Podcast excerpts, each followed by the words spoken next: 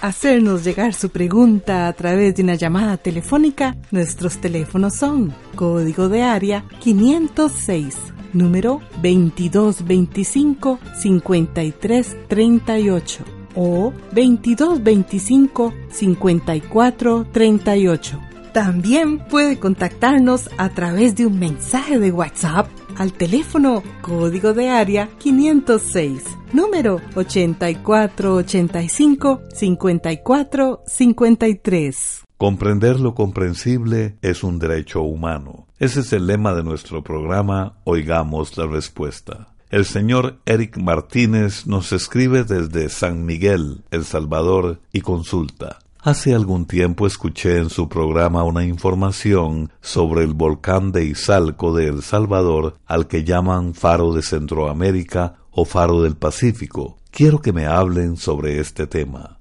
Oigamos la respuesta. El volcán de Izalco se encuentra en el occidente de El Salvador y mide 985 metros de altura. Este volcán ha estado activo desde su nacimiento en el año 1770.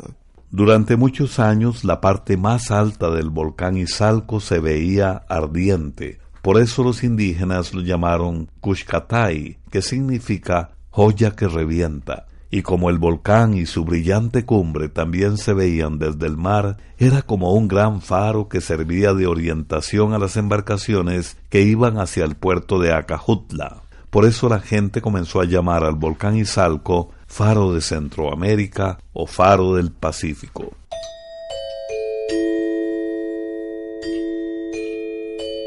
Continuamos con las consultas de ustedes, nuestros amigos oyentes, en el programa Oigamos la Respuesta. Quiero saber qué tratamientos hay para curar el dolor del nervio ciático. Es la pregunta que nos hace el señor Sergio Medina a través de nuestro Facebook. Escuchemos la respuesta. El nervio ciático es uno de los principales nervios del cuerpo humano. Los nervios son como una especie de cables que llevan las órdenes desde el cerebro hasta las diferentes partes del cuerpo. El nervio ciático está formado por una especie de cordones que bajan por la espalda dentro de la columna vertebral hasta cada una de las piernas. Con frecuencia, esos nervios quedan prensados entre las vértebras. Entonces se presenta una molestia o dolor en la espalda, que generalmente empeora cuando la persona se mueve o hace algún esfuerzo. El dolor se puede presentar solo en la parte baja de la espalda, pero a veces también se extiende por el muslo y la pantorrilla, hasta llegar al pie.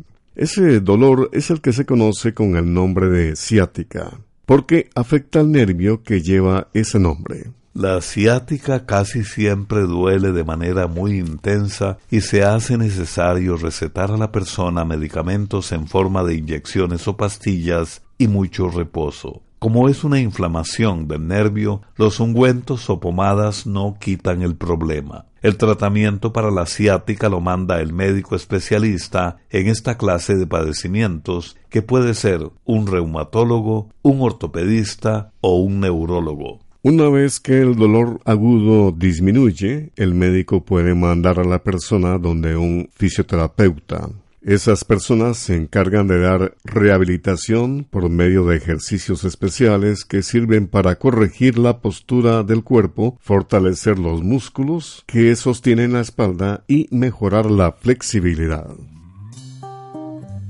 Bien, vamos a la música. De Honduras para Centroamérica, tradición y sentimiento. Escuchemos con Café Huancasco la canción Calle Golding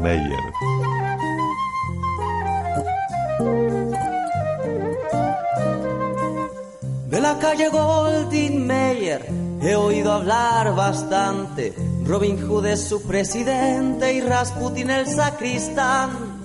En las paredes de los parques se acostumbra a ver a Dios bajo el canto de los frailes al estilo Mr. Hyde. También dicen que en las noches siempre hay una mujer que desnuda despacito y despierta al despertar en la calle Golding Meyer Venden fórmulas de amor, fuman puros de La Habana al compás del rock and roll.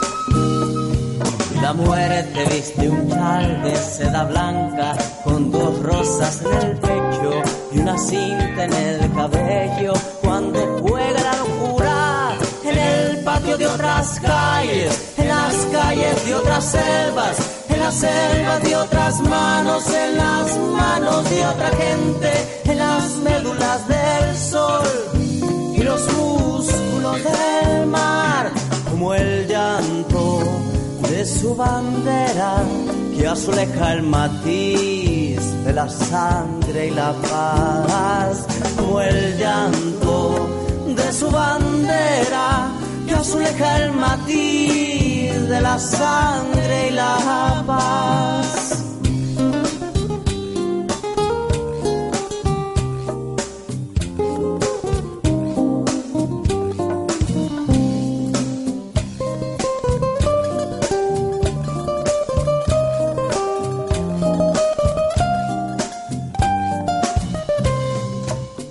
la calle Goldin Mayer. He oído hablar siempre dicen de una mujer que te besa desde el cuello y te desnuda despacito, te despierta cuatro veces, te saluda, te sonríe y te deja para no volver, para no volver, para no volver jamás. Y la muerte viste un chal de seda blanca con dos rosas en el pecho y una cinta en el cabello. Cuando juega la locura en el patio de otras calles, en las calles de otras selvas, en las selvas de otras manos, en las manos de otra gente, en las médulas del sol y los músculos del mar, como el llanto de su bandera que azuleja el matiz de la sangre y la paz, como el llanto de su bandera que azuleja el matiz de la sangre y la paz.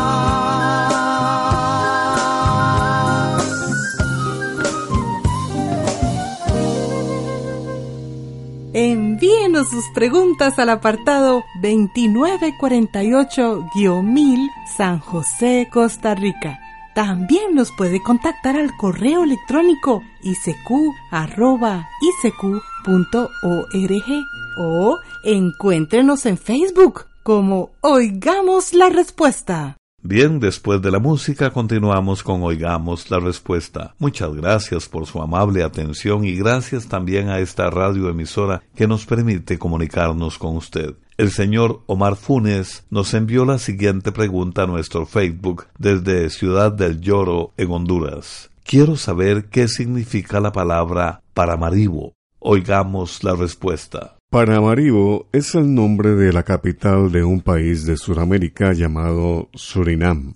Paramaribo viene de una palabra indígena que significa pueblo del río grande. A continuación vamos a aprovechar su pregunta para contarle algunas cosas de este pequeño país suramericano.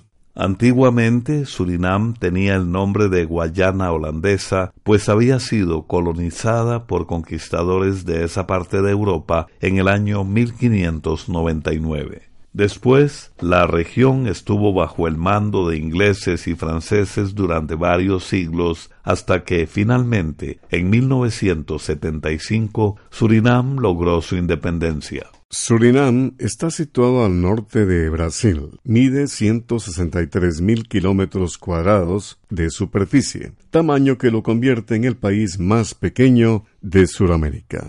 Además de las playas, las selvas son el gran atractivo turístico de Surinam. En el año 2000, la Reserva Natural de Surinam fue nombrada Patrimonio de la Humanidad. Y en el año 2002 la UNESCO, que es una parte de la Organización de las Naciones Unidas encargada de la educación y la cultura, también declaró Patrimonio Cultural de la Humanidad el centro de Paramaribo. La razón de este nombramiento es que el centro de la capital conserva mucha de la arquitectura de la época colonial donde se mezclan estilos europeos con estilos y materiales propios de esa región, lo que le da un carácter muy particular. Hoy en día conviven en Surinam ocho culturas distintas que descienden de los diferentes pueblos que llegaron al lugar. Ellos son los hindúes, indonesios, cimarrones, amerindios, libaneses, chinos, holandeses y criollos. Y aparte del turismo, la economía de Surinam se basa en la producción del mineral llamado bauxita, del que es uno de los principales productores del mundo.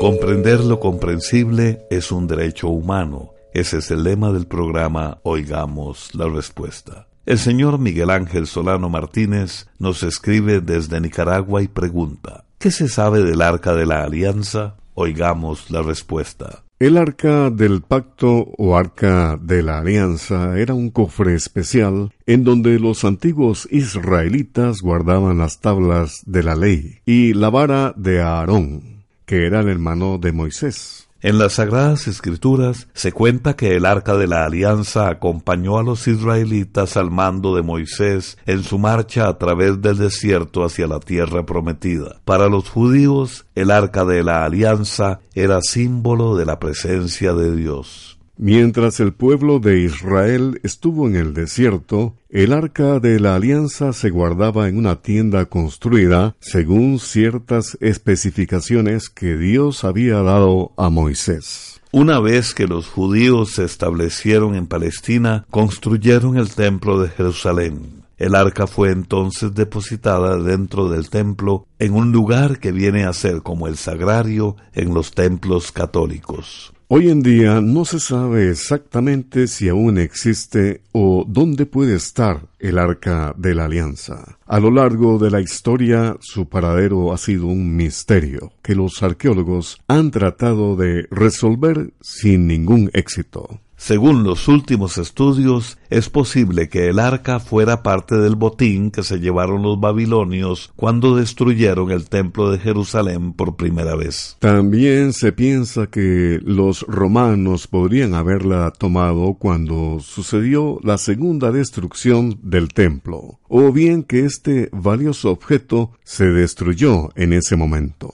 Para los judíos es muy importante encontrar el arca de la alianza, ya que forma parte de las bases de su y de sus costumbres. Ellos dicen que cuando el Mesías llegue a la tierra y se pueda construir de nuevo el templo, en ese momento aparecerá el arca.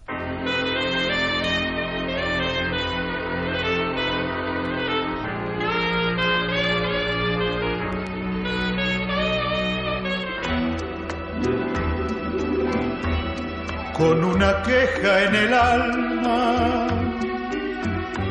Hasta mi tierra llegué, con una queja en el alma, y allá en mi tierra te hallé.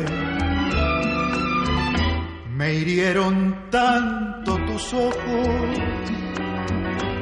que me quitaron la fe. Me hirieron tanto tus ojos que no te quise querer. Yo sé que fue cobardía, que tuve miedo de amar, que son muy hondas las penas que los amores me dan con una queja en el alma. De aquel lugar me alejé, sintiendo que me quisiste y no te quise querer. Yo sé que fue cobardía, que tuve miedo de amar, que son muy hondas las que los amores me dan. Con una queja en el alma, de aquel lugar me alejé sintiendo que me quisiste y no te quise querer.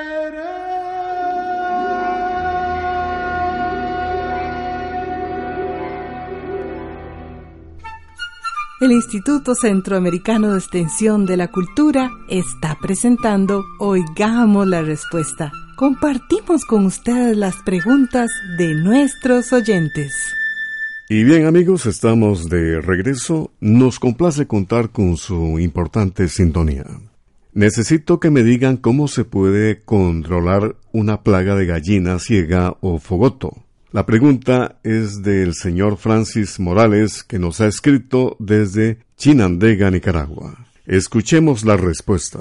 Le contamos a don Francis Morales y a nuestros oyentes que el fogoto, choboto o gallina ciega, como también se les dice, son las larvas o crías de abejones o escarabajos. Estos gusanos permanecen un tiempo enterrados hasta que llegan a ser abejones adultos. Con las primeras lluvias del año, los abejones salen y se aparean. Enseguida, la hembra se entierra y pone los huevos. De esos huevos salen las larvas o gusanos por los que nos pregunta nuestro oyente. Estos gusanos son muy dañinos para la agricultura porque se alimentan de las raíces de las plantas, sobre todo de las más pequeñas y tiernas. La plaga del jovoto o fogoto se puede combatir de varias maneras. Lo primero es limpiar y preparar bien el terreno que se va a sembrar dejando que la hojarasca o rastrojo se pudra en un lugar aparte, buscando que ese rastrojo o basura no le vaya a servir de alimento a estos gusanos.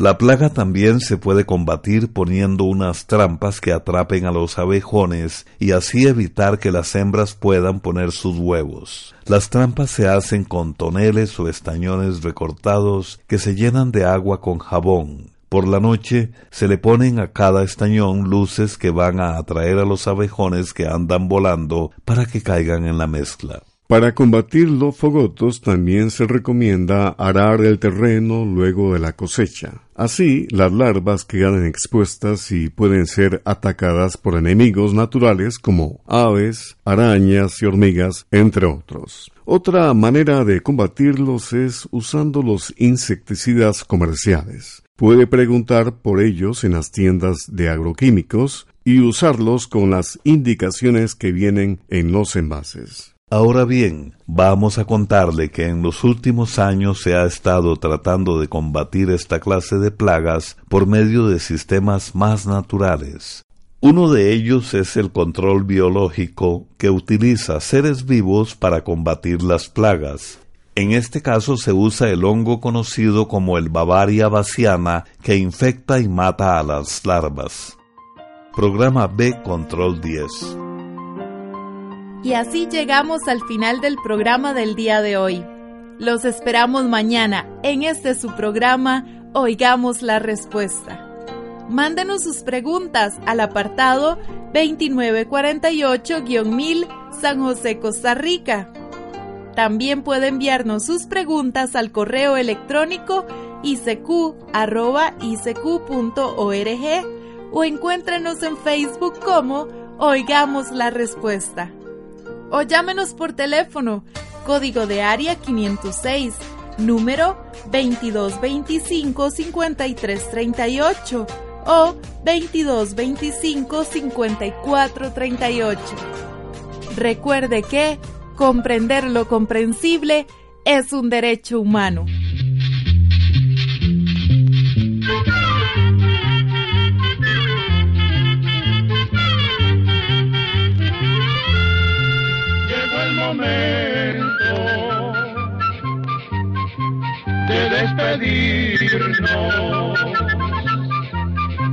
Se va a la escuela,